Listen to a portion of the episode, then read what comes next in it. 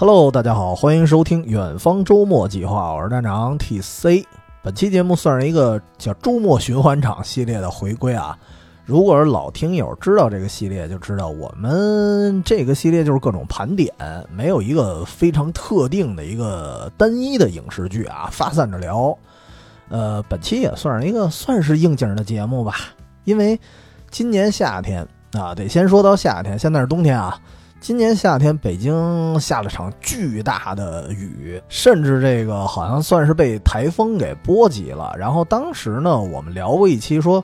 影视剧里的一些雨。那么这一期这不是啊，马上冬天了吗？而且其实没到冬天，我们这个其实准备这个节目是在下雪之前，但是我没想到，我准备录节目的当天，北京已经下满了雪了。其实前段时间北京下了一些小雪粒儿，不大啊，不多，所以我原先想着趁这之前啊，等着这个冬雪将至未至的这时候，咱聊聊这个啊影视剧里的雪。但是我没想到啊，这雪走我前头了啊，我还没来得及录呢。那算是今天。呃，这期因为上线肯定是周五了啊，所以我估计那雪已经化的差不多了，所以咱只能说啊，期待下一场雪来临之前，咱可以先聊聊说影视剧里的一些雪景。但是开头也得说一句啊，就是我我不知道大家还记得上次聊雨那期吗？我当时就说，我一直觉得说一年四季啊，你说风霜雨雪，每一种自然天候，其实在电影里啊，或者说书本里。啊，或者说歌里，它都能代表一种特定的情绪。但是其中这个雨，我一直就觉得比较比较多元化。你伤心的时候也可以下雨，对吧？哩哩啦小雨，或者说失恋的时候来场什么暴雨。失恋场景的那电影一般都得来点这个。然后，但是你倍儿开心的时候呢，其实也可以来一场雨，就哗啦哗啦的那声音啊，就跟庆祝似的。或者说其他的什么，像什么恐惧呀、愤怒啊，哪怕是那种享受宁静、那种平稳的情绪，呃，都可以是各种形态的雨。但是今天咱聊这个这个气候啊，就是雪，我觉得它的体验跟雨不老一样的，就是雪带来的情绪，我觉得相对来说没那么多元化，可能更更单一、更直接一点儿。因为它看起来的样子啊，尤其是下大了，好家伙，遮天蔽日的那个样子，而且是就是第二天看见到处都是堆积的白色，所以大多数时候啊，它给我的体验就是特别的敞亮啊，格局打开，就那种，就跟每年只要一下雪，你发现好多什么公众号啊、微博呀，就什么营销号都统一的标题，就那儿感慨，哎呀，这个一下雪，什么北京又变成了什么北平，或者说。各个地区好像都有这种类似的词儿啊，什么哎呀一下雪，杭州又变成了临安啊，就这种。但是咱得说，为什么会出现这么统一的说法？一个可能是因为他们这个某些啊媒体工作者可能这个素质水平不老高的，他们家没词儿了啊，确实是这样。所以好几年了，老是这套词儿啊。但是从视觉上说呢，哎，他们说的其实也没错，因为。雪跟雨啊，什么风啊，它不一样，它有一个，就是应该说叫覆盖的属性吧，它能把很多很多东西能给你盖住。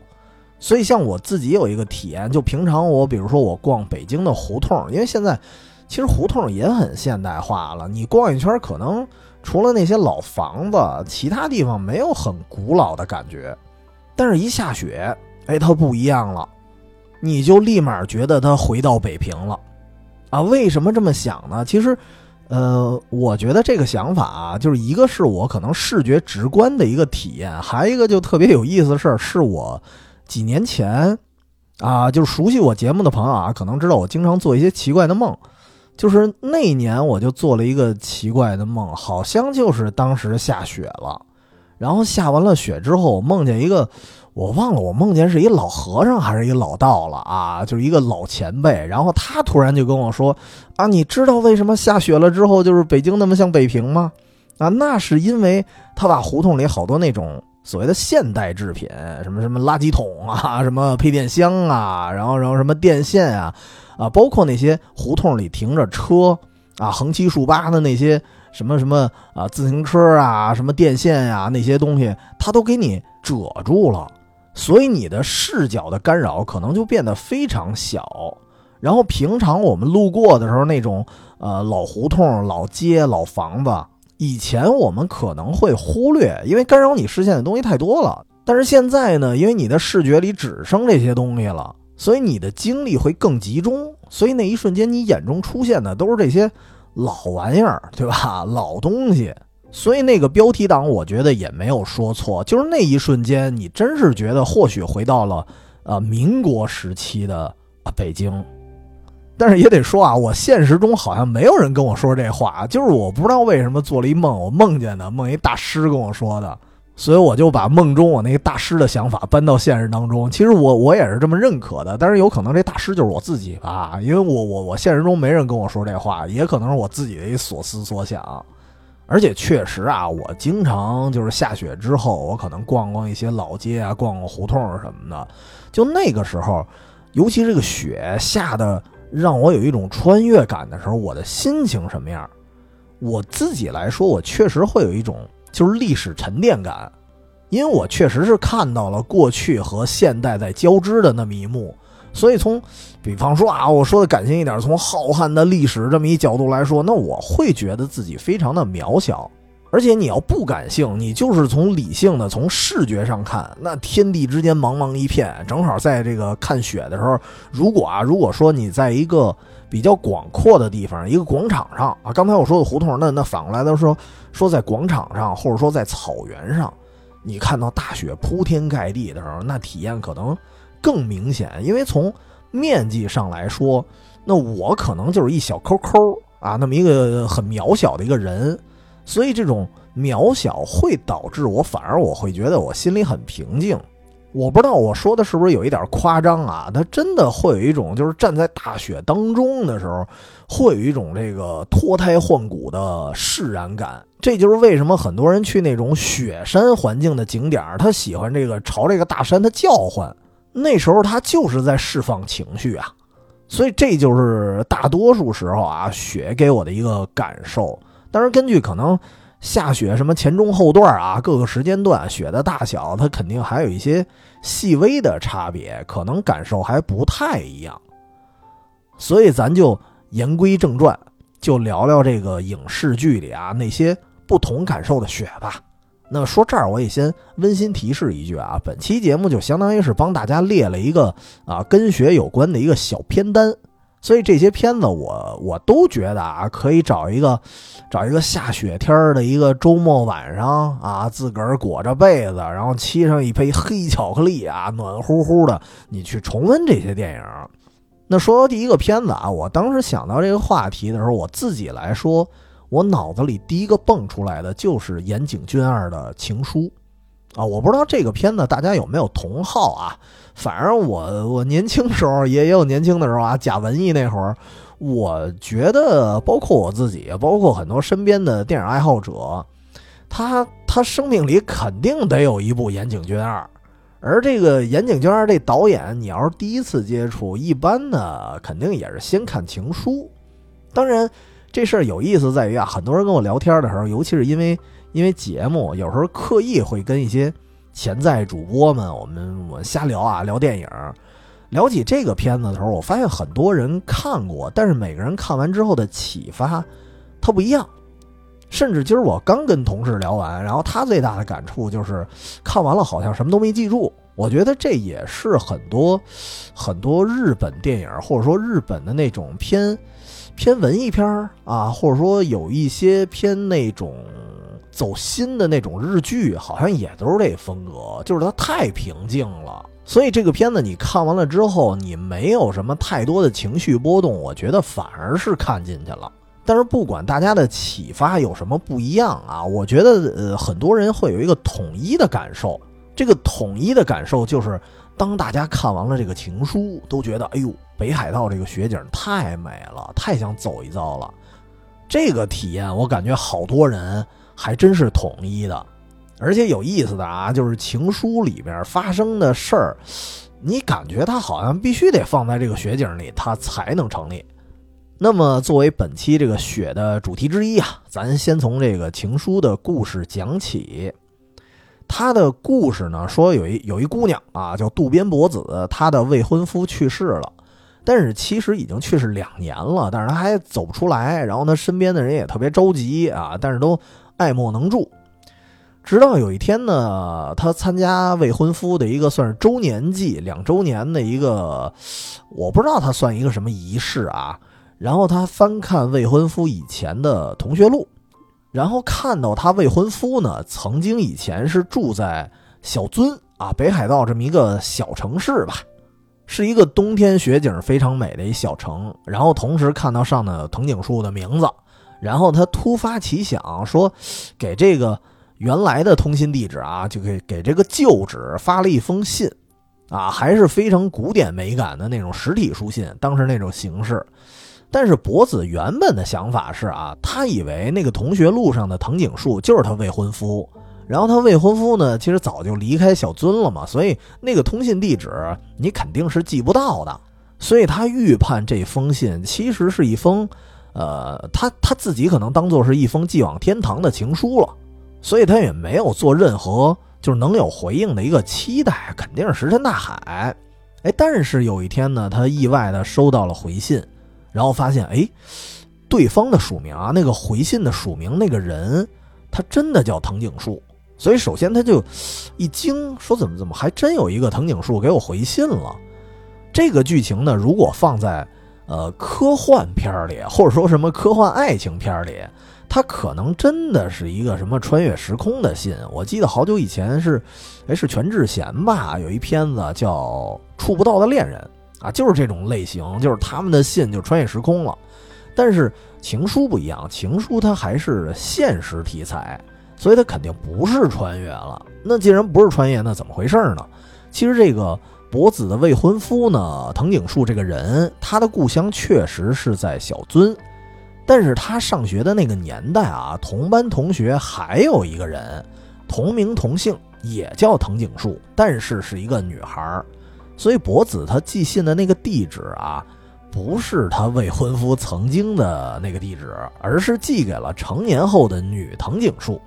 当时那个女藤井树那边也是一脸蒙圈啊，就是怎么突然有这么一封信啊？然后就反正大概那意思就回复了一下子。然后一来二去呢，博子跟女藤井树就算是成为了笔友，然后让博子其实了解到说更多未婚夫曾经的一些过去啊，甚至引发了他想去小樽去看看，去认识一下这个女藤井树。但是因为阴差阳错啊，俩人没有直接碰到，就是在路途当中呢一闪而过。其实是博子这边看见女藤井树了。然后发现，哎，这俩人基本上是，呃，共用一个皮肤啊，就长得完全一样。从此呢，也就更进一步的牵出了一件事儿，就是其实当年啊，男藤井树他一直在暗恋女藤井树啊，有这么一个爱情的过去，并且呢，当年用一种很幼稚的方式。但是我们看的那年啊，就是我我小时候看这个片子的时候，我还是觉得这个方式还有那么一点可爱吧，就是。通过去图书馆，就是那男的啊，去图书馆借了很多非常冷门的书，然后呢，在书的这个登记册的第一栏记下藤井树的名字。他想用这种方式呢，去引起女藤井树的一个注意，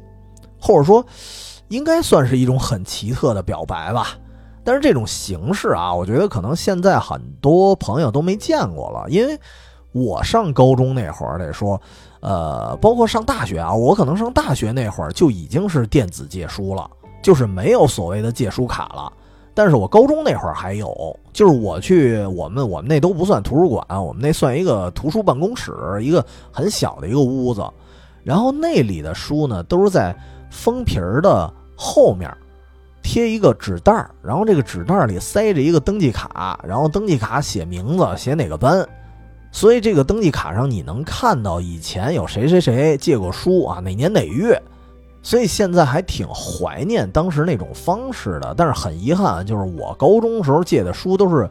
都是鲁迅什么的，所以所以那登记卡真的也就是我的名字啊，想看别人名字我也看不到。我就属于当时借一些冷门书，但不是为了表白，就可能我自己看的书就稍微冷门一点。因为虽然我们上课的时候都学鲁迅，但是那时候专门借鲁迅书的人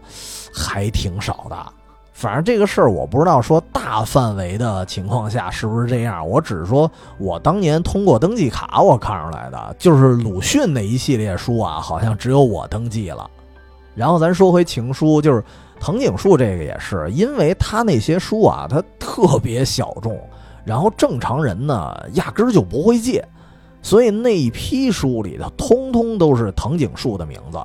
啊，所以。但凡有人看到其中几本，一定会印象深刻，都会觉得，哎，这个藤井树到底是谁呀？啊，对吧？这个人怎么专门借一些很冷门的书啊？所以后来等这个女藤井树她长大了，都已经是这个剧情年的时候了，她回到了学校，然后那些图书馆里的学弟学妹们见到她都非常的兴奋，因为在他们眼中啊，藤井树那可是个名人啊。因为几乎所有的小众的那些书上都登记了他的名字，甚至还有一张读书卡里面有一张女藤井树的肖像，那是男藤井树画的，所以这算是一种就是很拙劣的那种小浪漫吧。因为一般情况下很难发现啊，因为这故事里也确实是都都成年之后了才知道这个事儿，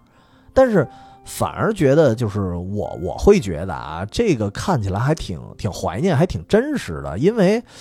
我觉得可能年轻时候啊，中学时候那会儿的表达方式，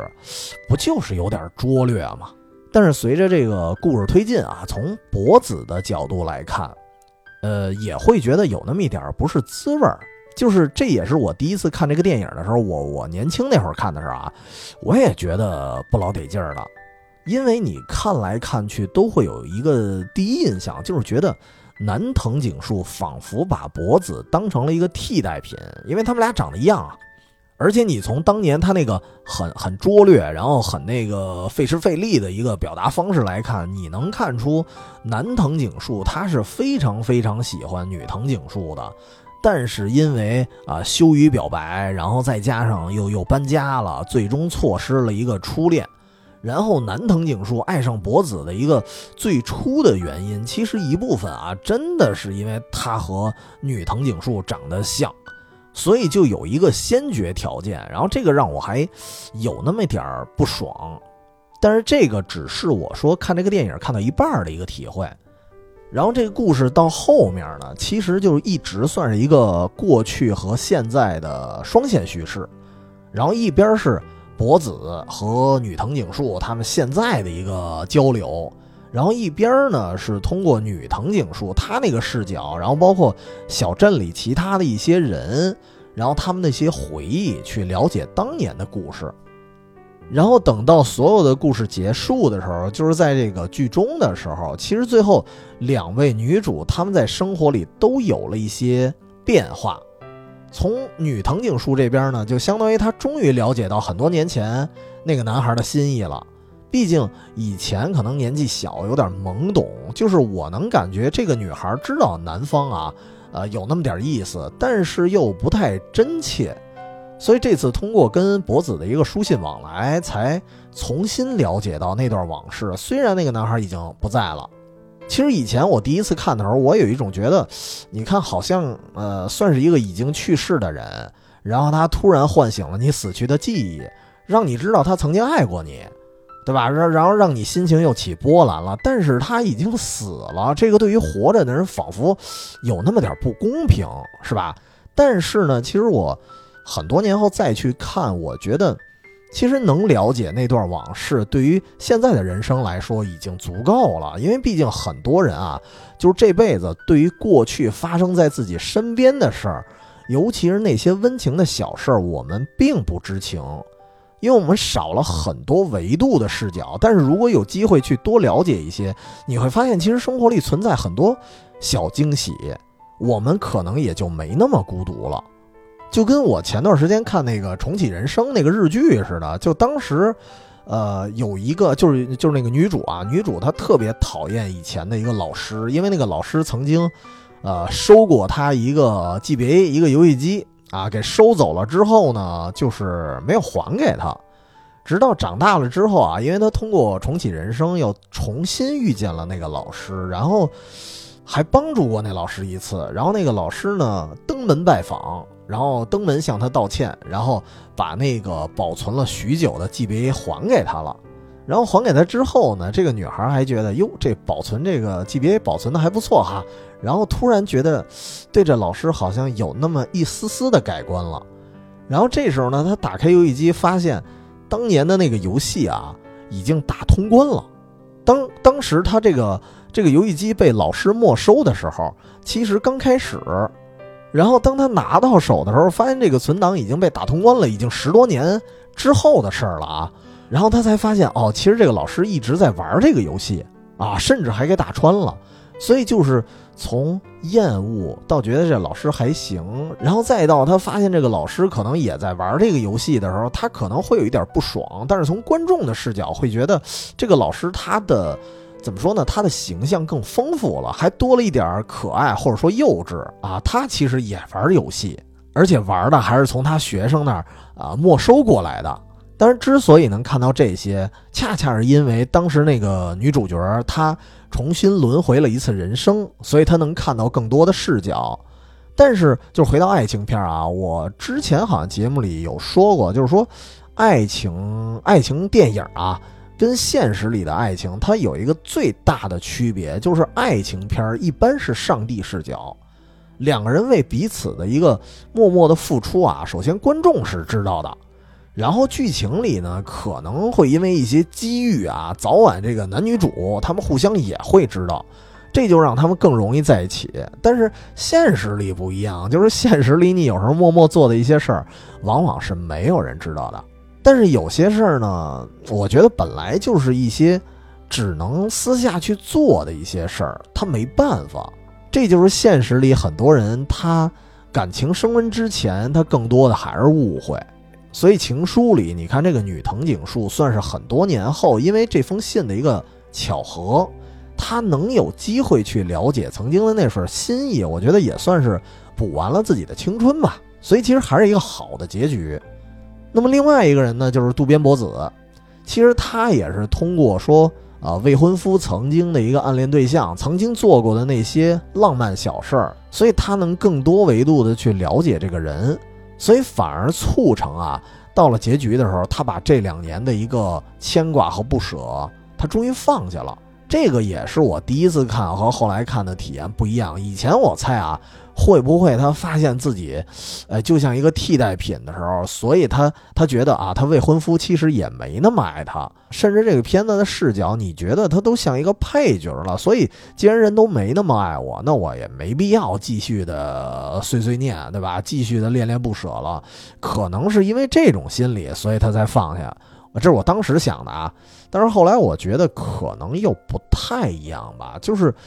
仔细看的话，虽然博子跟女藤井树他们长得一样，但他绝不是替代品。就是你能从男藤井树和博子的一些，就是他们的往事，还是能多少看出来，男藤井树确实是真爱博子啊，这个不是虚假的。但是在博子了解过去的事儿之后，还是促使他能放下了。尤其是凡是看过这个片子啊，都会知道有一个经典镜头。就是博子对着雪山呼喊说：“你还好吗？啊，我这边很好。”而且这段戏，呃，是跟当时大病初愈的那个女藤井树他们还进行了一个镜头上的一个切换，一个呼应，也说明两个人各自其实都放下了。但是放下的原因到底是什么呢？就是我觉得我可能以前我看的那个原因啊，呃，算是一部分。但是我现在的理解跟以前还不老一样的。从我现在的理解来看，就是我觉得，跟我之前提到那个还一片子，就是之前聊的可能没什么人听的那片子啊，《白塔之光》。在那期我聊到了另外一个日剧，就是《东京爱情故事》。嗯，我觉得我现在的想法，我对于情书的想法，跟我看待《东京爱情故事》是差不多的，就是俩人能在一起，对吧？能厮混在一起，本身除了说。样貌，对吧？就是你能看出南藤井树的审美，反正一直是这样，肯定和样貌有一定关系。但这只是原因之一。这俩人他一般能在一起，是一个多重因素的促成的结果，可能包括了当时什么生活呀、家庭啊、工作啊，甚至有可能是健康状况，一个综合考量的结果。因为，呃，现在大多数人还是比较理智的，不是说光光看一个样儿，然后这个藤井树就能跟博子就就在在一块儿了。这个你甚至可以很玄学的说，时也运也命也，他赶一块儿了，这俩人才能在一起。所以我觉得博子跟男藤井树的缘分，其实是远远超过男女藤井树之间的那个缘分。所以为什么那俩人他没在一起？不仅仅是当年说没好意思说出口那么简单，那么如今呢，南藤井树和博子这两个人算是阴阳两隔，那你也可以理解为那那就是缘分尽了吧，就相当于是促成两个人在一起的一些因素，可能呢就断掉了一环，你没法去违抗违抗缘分，违抗命运，那就只能这样呗。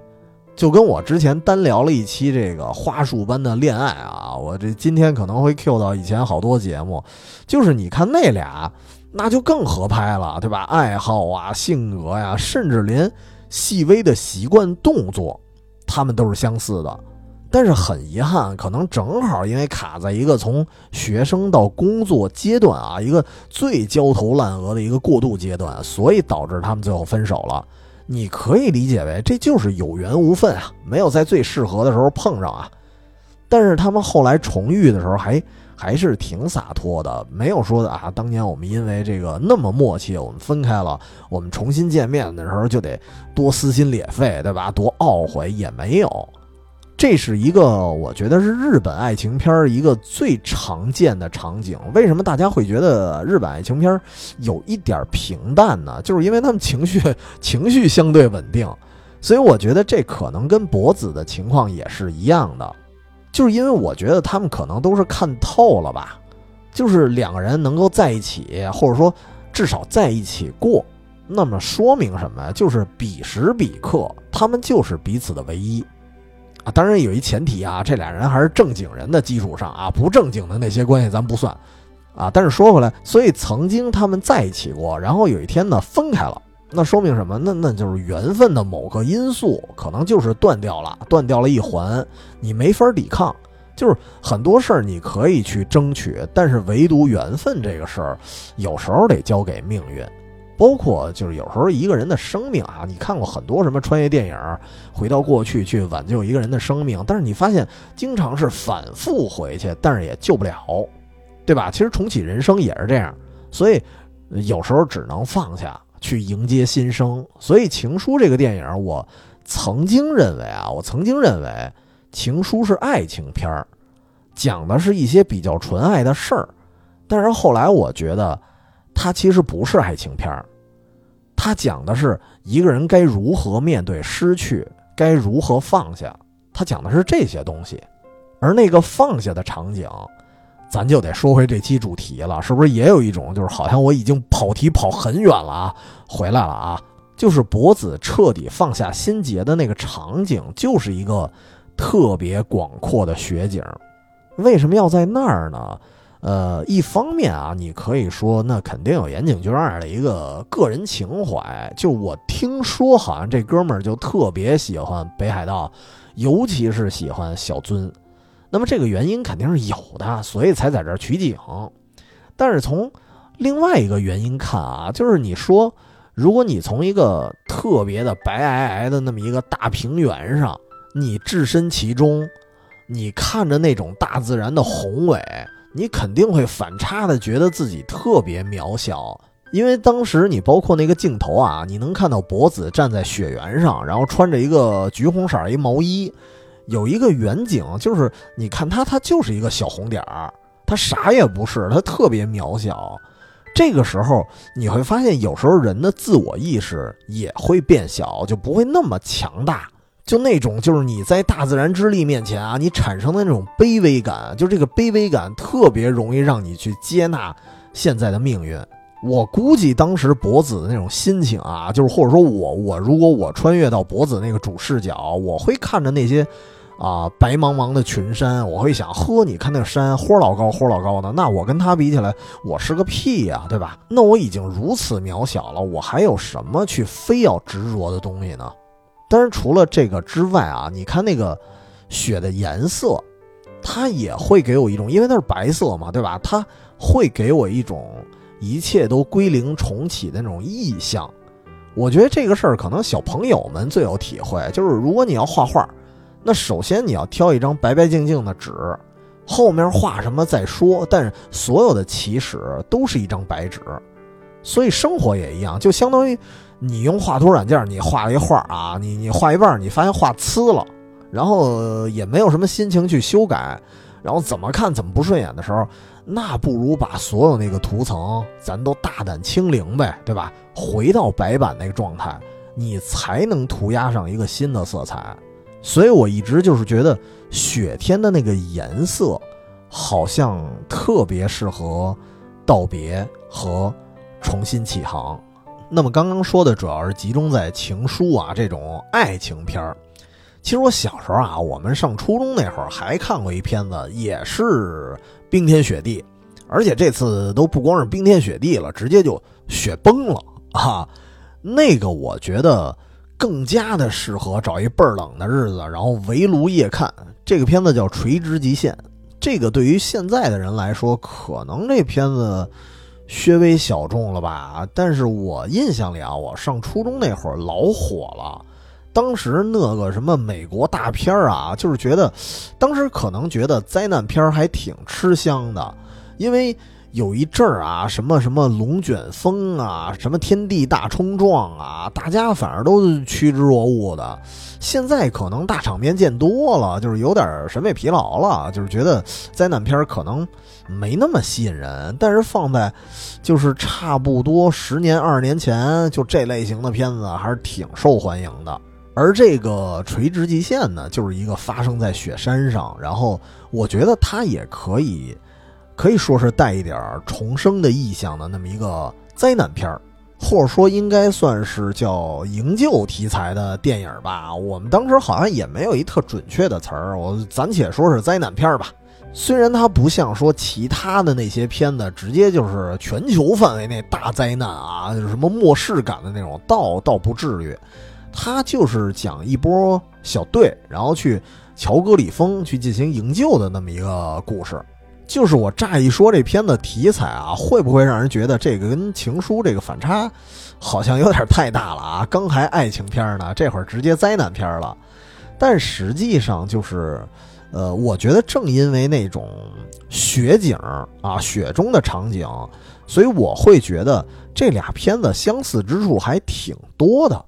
我可以先简单说一下故事啊。其实，本来啊，这是刚开头有一家人啊，算是都是攀岩爱好者。就是父亲呢带着俩兄妹一块儿攀岩。最开始他们攀岩还不是雪山，就是一什么什么峡谷。后来因为有一个就是队友啊，猪队友啊，当然不只是兄妹俩，兄妹俩和这父亲还有别人一大堆一个团队。然后因为别人出了一些事故，然后呢。呃，碰掉了他们这种攀岩的那个绳子，所以最后就剩这个父亲和兄妹俩这仨人了，然后变成了这个吊在一根绳上的蚂蚱。然后他们用来固定那个岩石的，应该那玩意儿专业名词好像叫岩楔。那些固定器呢掉了好多，最后好像只剩一两个了啊。然后他得吊住这一家人的这个重量，那肯定不够用啊。于是这个父亲呢，因为父亲是在最下面啊，他要求。挂在中间的儿子说：“你必须把我这头的绳子给割掉，因为那个固定器是承受不住咱们三个的分量的。你必须把我这头割掉，我掉下去了，你和你妹妹才能活下来。所以当时这个儿子是忍住了一个巨大的内心煎熬，然后把父亲那头的绳子给亲手割断了。这是开头。”然后故事到了很多年后啊，就是虽然兄妹俩活下来了，但是妹妹就属于跟哥哥啊多少有那么一点儿芥蒂，因为她自己不是割绳子那个人，所以她对于哥哥的举动就是我能理解，但是我心理上我过不去那个坎儿，所以俩人见面还有一点略尴尬。然后哥哥这边呢，就属于他一直其实有一些愧疚感，所以他不干登山这事儿了。改行呢，当摄影师。直到有一天，他这个妹妹参加了一个登山队，去的那个地方就是世界第二高峰乔戈里峰。然后结果遇上了雪崩，然后被困在了一个山顶的一个裂缝里了。然后这时候，这个哥哥组织了一个登山高手啊，弄成了一个小分队，然后去营救的这么一事儿。但是很遗憾，这个属于我觉得跟那个拯救大兵瑞恩同款的那种悖论啊，就是为了救一个人，然后搭上一堆人的性命。就是这个六人小分队最后只剩下了俩人，算上救回来的妹妹，其实妹妹那波本来也有仨，我记得好像是仨啊幸存者。但是最后也只剩妹妹了，所以最后下山的就剩仨人。反正大概这么一个故事啊。这个片子我为什么印象深刻呢？咱得先欲扬先抑一下啊，就是从灾难片的角度来说，它不算是大场面，因为那会儿啊，好多电影都是什么天地大冲撞那种级别的，就是你爬个山啊，雪个崩啊，那都小卡拉米了，对吧？但是呢，得说就是它比起那种什么彗星撞地球啊、什么外太空的那种东西来说，雪山的场景它可能更偏风景一些。你除了说啊，等雪崩的时候会有一些灾难属性，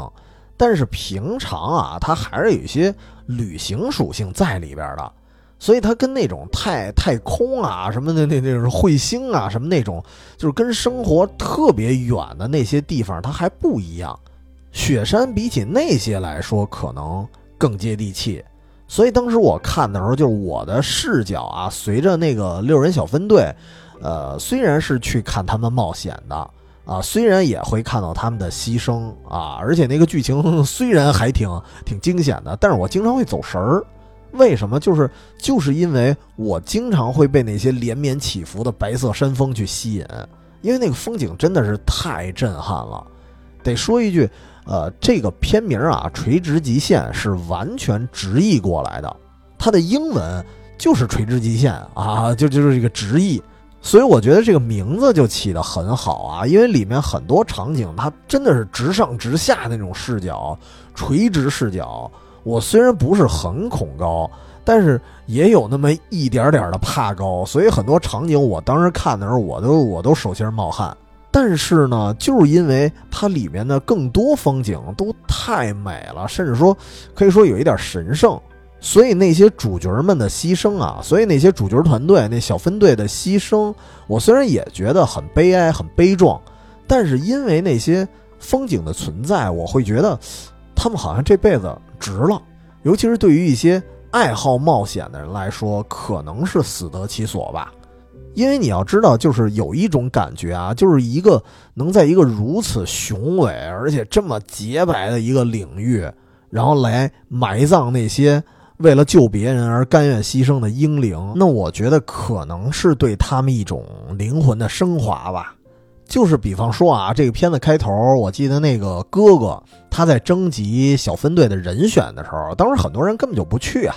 然后他是站在一个。山腰上的一个营地，然后那个营地就聚集了好多探险家，其中我记得有俩人给我最初的印象啊，那俩人给我最初的印象都特别差，因为营地里大多数人啊，就是，呃，至少是我想象中的那种正儿八经的那种探险家的模样，就就看起来很精干，然后穿着很职业的那种登山服，就标准的，然后搭的帐篷也是很标志的那种帐篷那种造型。然后唯独这俩人啊，你感觉就是俩活宝。这俩人是在雪地里边烤着火，然后躺在一个躺椅上全裸啊，真的一丝不挂，全裸。然后听着歌，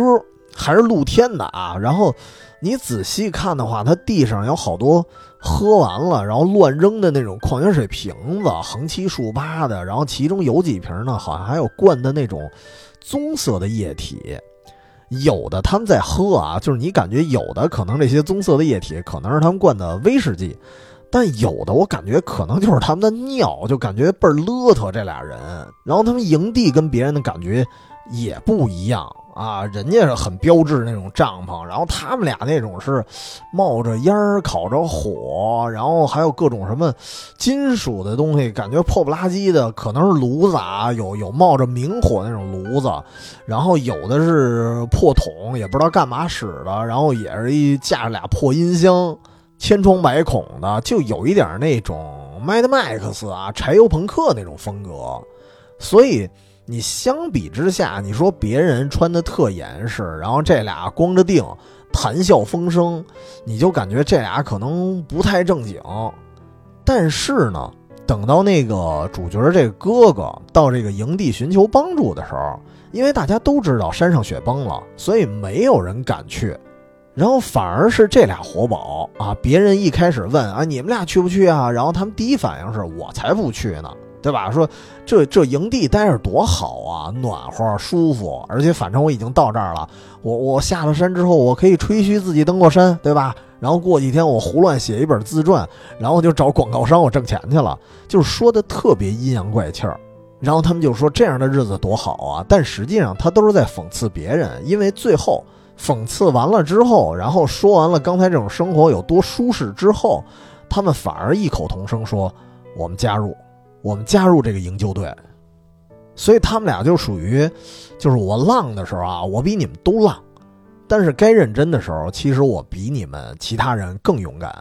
而且从就是别人啊，从侧面的那些描写能够看出来，这俩人的业务能力其实也是很强的。就是平时看起来吊儿郎当。但是他们是登上过乔格里峰，就是当时这里好像叫什么 K 二峰，他们登上过 K 二峰，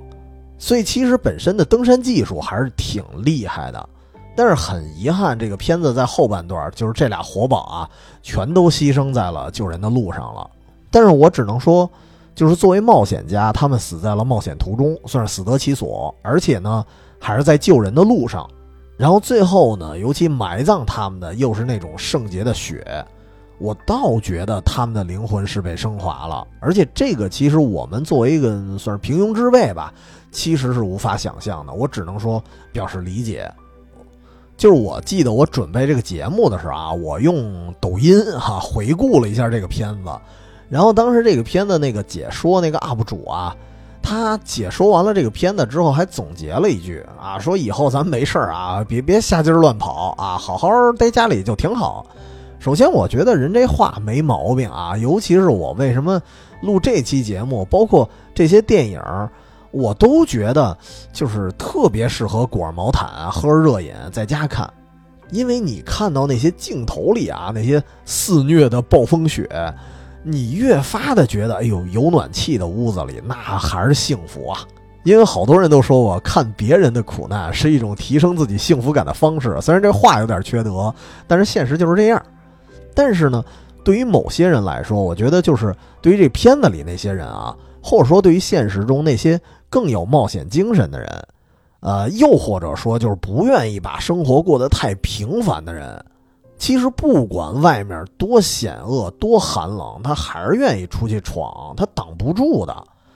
这就跟我之前就是我录《白塔之光》那期节目之前，我说有一天晚上，其实那天也挺冷啊，然后我那个娇嫩的小脸蛋儿也也冻得生疼，但是我还是去白塔寺我转圈儿去了，因为我觉得我不去的话，我会错过很多风景。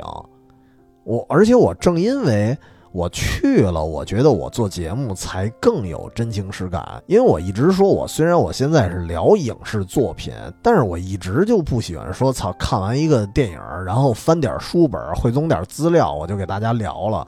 我自己来说，我是一个体验派，只要我能做到的那些电影里出现过的场景，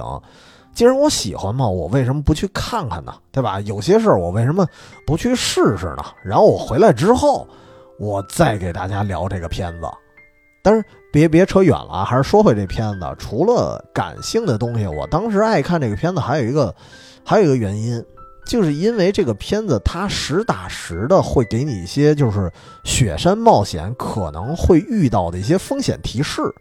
你包括就是那个主角的妹妹，他们困在雪山上的时候，我才知道，就是说。不是光啊没水没吃的那么简单，因为它跟困在其他的地方它不一样，因为雪山上呢海拔高，然后加上温度低，然后化开的那些空气，那些空气里都带着那种阵阵的冷气，所以你长时间困在这儿呢，还会出现一个肺水肿的一个问题。所以营救时间这个事儿呢，比在其他的环境里营救要求的要更高。这个我记得好像那《名侦探柯南》剧场版就说过，有一个叫《沉默的十五分钟》吧，那个片子就有提到说，如果雪崩把这人埋了，你必须得在多长多长时间给他解救出来啊，不然你就算挖出来也没戏了。还有刚才说的就是开头说那个割绳子，然后让上面的人获得更多的求生机会这件事儿，我记得当时啊看报纸，都都都报纸时代了。就是说到登山的时候，在极限情况下，确实会有这种行为，所以这个电影在结尾的高潮段落啊，这个桥段又重现了，就是最后当他们已经把这个已经昏迷的妹妹给救到半空当中了，然后那个岩壁可能有点吃不住劲儿，然后最后有一个殿后的一个老头，同时好像我印象里好像这兄妹俩父亲的一个老朋友，他也把自己的绳子给割断了。这次是他自己手里有刀，他自己割断的。但是在割断之前，他曾经跟男主说过一次：“说你父亲做的是对的，在这种情况下，所有人都这么干，所以你不用内疚。”所以这个场景其实也是最后一个呼应，就是让男主算是解开心结了吧。而且这个桥段，我记得经典到什么程度啊？就是很多年后了，都都又出现了一个灾难片儿，而且这个灾难片儿肯定比《垂直极限》那可有名儿。那个片子就是就是后天，那里面有一个桥段是完全复制了这个场景。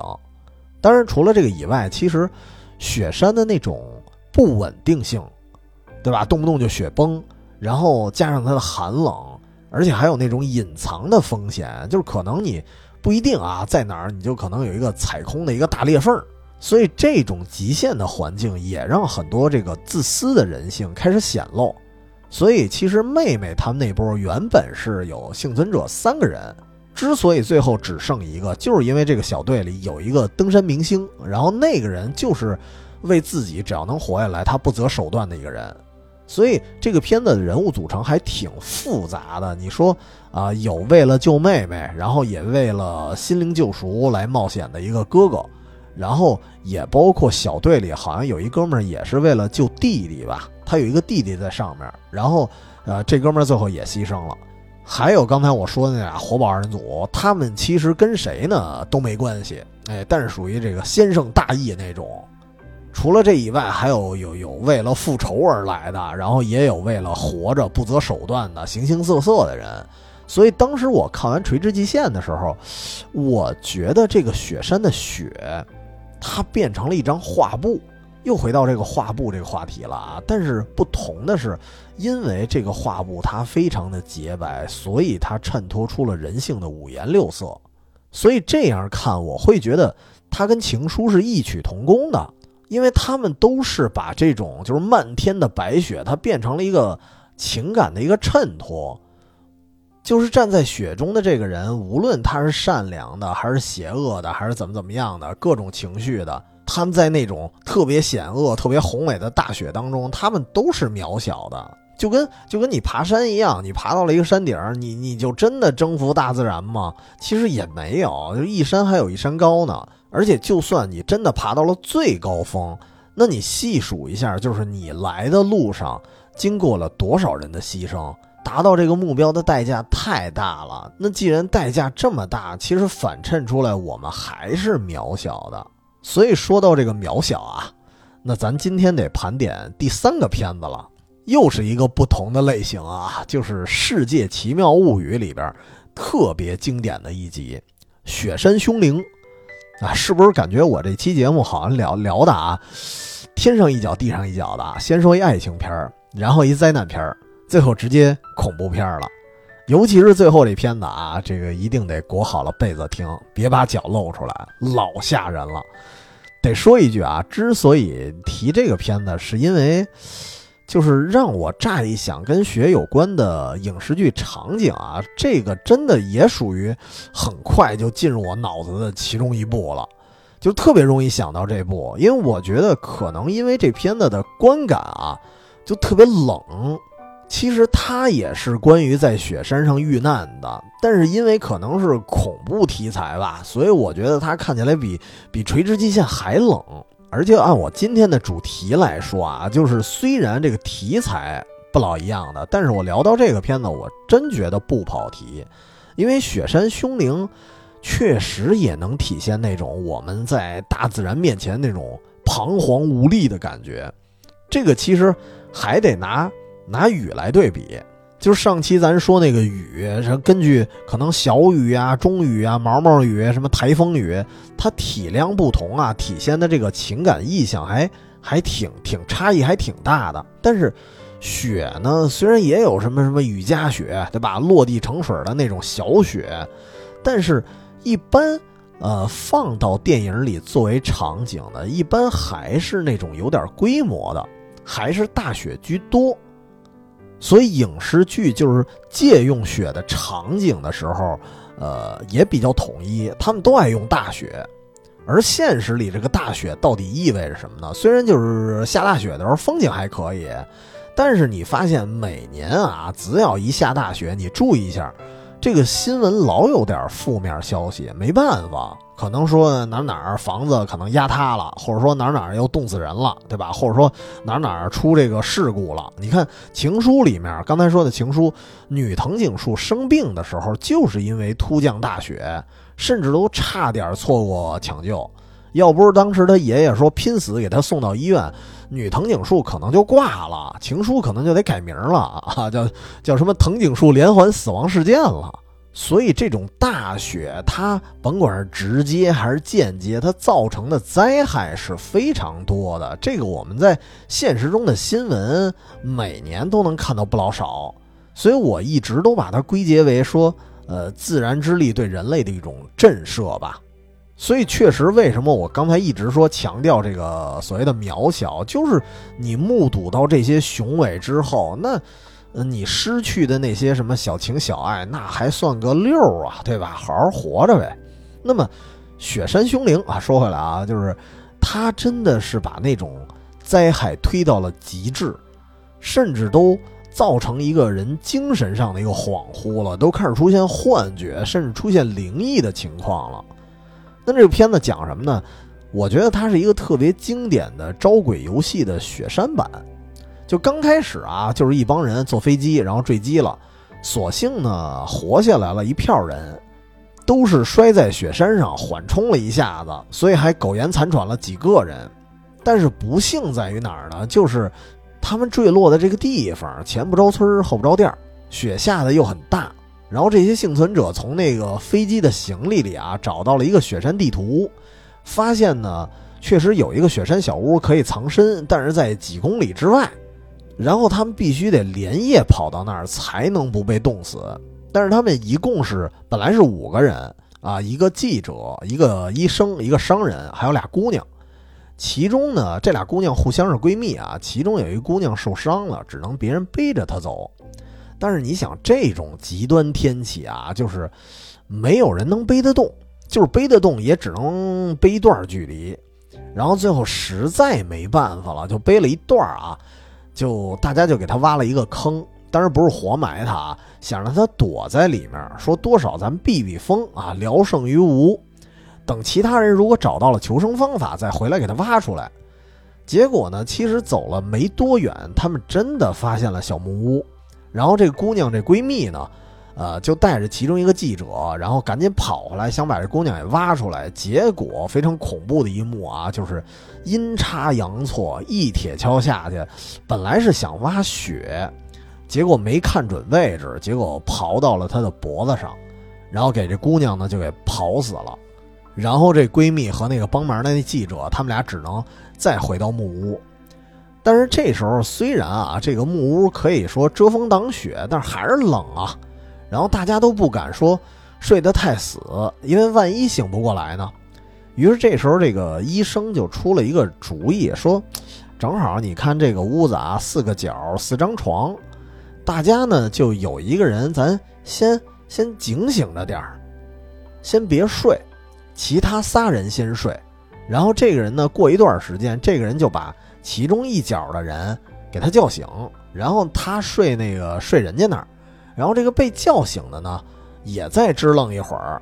然后支棱一会儿呢，过会儿等困了就去再去下一个角，把下一个人给叫醒，然后他睡人家那儿，然后下一个人就继续放哨，对吧？以此类推，就就一个一个跑跑下一个角那儿去去给别人叫醒，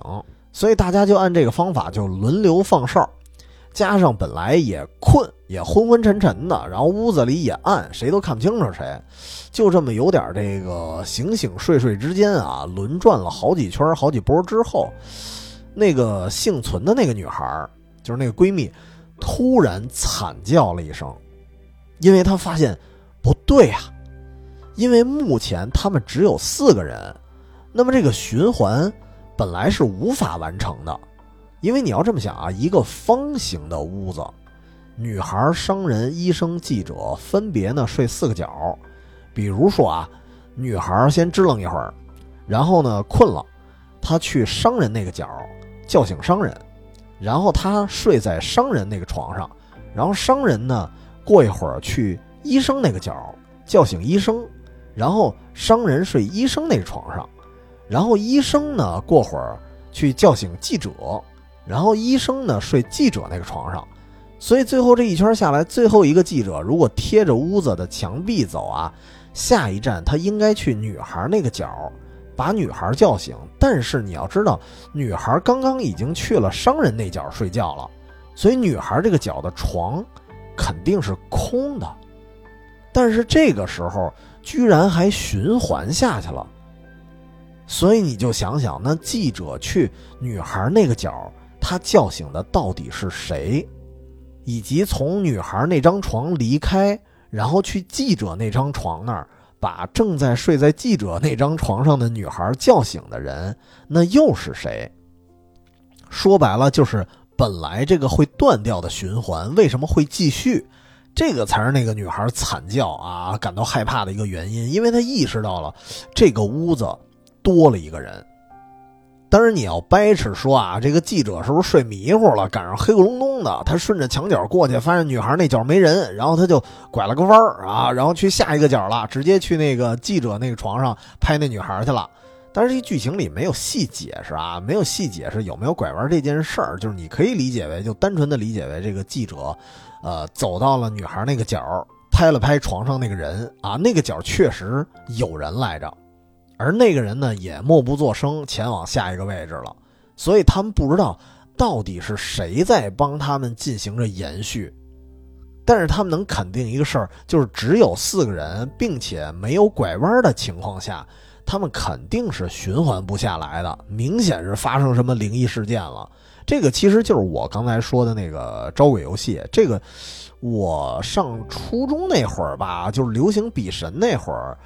这个招鬼游戏也同样非常流行，当时好像叫什么四角游戏啊，但是那个游戏不用睡觉，它就是把把灯关上，然后让屋里全黑，然后让四个人分别好像是面冲墙四个角，然后跟这个片子一样，就是沿着墙根有一个人，先是第一个人沿着墙根走，走到下一个角，然后在那个角落呢拍一下那个人的肩膀，然后。被拍肩膀的那个人就继续沿着这个墙根走啊，如此循环。如果每个人都完全不拐弯的情况下，这个游戏还能循环，那就说明在黑暗中多了一个人。这是当年那个游戏大致的一个规则以及它发生的一个可能啊。但但是这事儿说归说，我还是劝告大家不要轻易尝试。咱还是说回这片子啊，就是。当时这个女孩发现这个问题之后，紧接着就更诡异的一些事件就发生了啊！就是这些人，甭管是商人啊，还是记者啊，还是这个医生，他们就依次的在他们睡着的时候死掉了，而且都是被杀的，而且他们也看到了各种的女鬼的幻影。然后当时这个女孩就认为可能是死去的那个闺蜜在复仇，而且其他人都已经被杀了，然后她自己也快吓疯了。然后他几乎已经吓到崩溃的时候，这个时候突然他醒过来了，然后他发现救援队到了，而且在这时候发现已经是白天了。然后刚刚那些什么医生啊、记者呀，其实他回回头看的时候，发现他们根本就没有在小屋里，他们都是在雪地上睡着了，然后生生被冻死了。就是你可以理解为它算是一次什么集体性的幻觉之类的吧。只不过最后就是细思极恐的时候，这个女孩发现死的那个人是她自己，然后她是她闺蜜，就是最后这俩人的身份进行了一个对调。所以有一种解读方式，就是其实幸存者本来就是这个闺蜜，然后她是因为另一个女孩的死，她有愧疚。因为你能看到那个场景里啊，就是那个片尾，唯独那个女孩的死是跟现实里，呃，现实跟幻觉它是一致的，都是身子在雪洞里，然后脖子上被来了一铲子，所以一般是能理解是这闺蜜太内疚了，然后加上极端天气造成的一个幻觉，其他人是冻死的，然后唯独是她把自己想成了另外一个人，说白了就是她也疯了。只不过就是救援队到的时候，她才恢复了清醒。但是，这个这个片子的解读方式还挺挺多元的啊，我就不挨个说了。我刚才说的这是一个说的最多的一个可能。但是咱就是说啊，聊到这儿，有没有觉得其实看《雪山凶灵》啊，虽然也是在说雪的那种极端性、那种险恶，但是它又跟《垂直极限》那种体验它又不一样了。因为刚才你说这个垂直极限啊，它让我看的还有那么一点雄心壮志啊，但是看完了这个雪山凶灵，立马又怂了。因为我觉得它比那个垂直极限那种英雄主义吧，它更能体现出就是人在强大的自然之力面前，就是那种手足无措啊，甚至最后你就直接就疯掉了。所以它是在那种极端的暴风雪下一种更本能的反馈。所以看完确实给我一感觉，就是啊，还是城市好啊，还是屋里舒服啊，对吧？屋里暖和，别瞎跑了。所以反倒呢，我说一题外话，就是为什么每年春节你看都得到最后来一句咱咱最俗的那词儿“吃饺子”，对吧？为什么呀？因为暖和啊。所以我觉得这个雪它还有一个挺有意思的一个特性，就是因为下雪了，对吧？因为它的出现，它有的时候。会让人觉得特别想家，或者说想念家的那个怀抱。这就是为什么你看圣诞节啊，虽然在国内咱好像把这个节日过成一种狂欢了，或者说就过成另一个情人节了，但是我印象我在英国上学的时候，我比如说平安夜，尤其是平安夜，我出门的时候，其实街上一个人都没有，都空城了，因为大家都在屋里抱团取暖呢。这个一方面是因为人家那边习俗啊，本身就是因为这个圣诞节就得在家过啊，是一个团圆季啊，你可以这么理解。还有一重原因就是，毕竟这个天冷的日子啊，什么都不如宅着啊，舒服不如倒着，好吃不如饺子。那么说到这儿啊，这个盘点就就先到这儿吧。今天就是相当于说了几个让我印象特别深刻的，并且完全不同类型的。和雪有关的电影，那么，但是我觉得啊，我其实自己来说，我还没聊够，尤其是因为我列这个片单，相当于就主推的就仨，我觉得可能看过的朋友都不够看的，所以我在这儿也算立一个 flag 啊，也算突发奇想，就是如果明年咱这节目还活着，我可以再更新一期关于雪的影视剧盘点，我觉得还是挺挺多的。因为我觉得专门是雪天场景的爱情片儿，它本来就不老少了。毕竟这个雪，它还有更多那种浪漫属性，对吧？其实我觉得它浪漫属性也在于，因为它冷，因为它它覆盖面积广，然后呢，还是说到渺小，就是因为人类的渺小，它需要什么？它需要抱团取暖啊。所以雪天可能更容易激发那种人类想要在一起的那种情感吧。而且我觉得啊，就是关于雪的电影，我觉得比关于雨的电影要更多，而且更有的聊。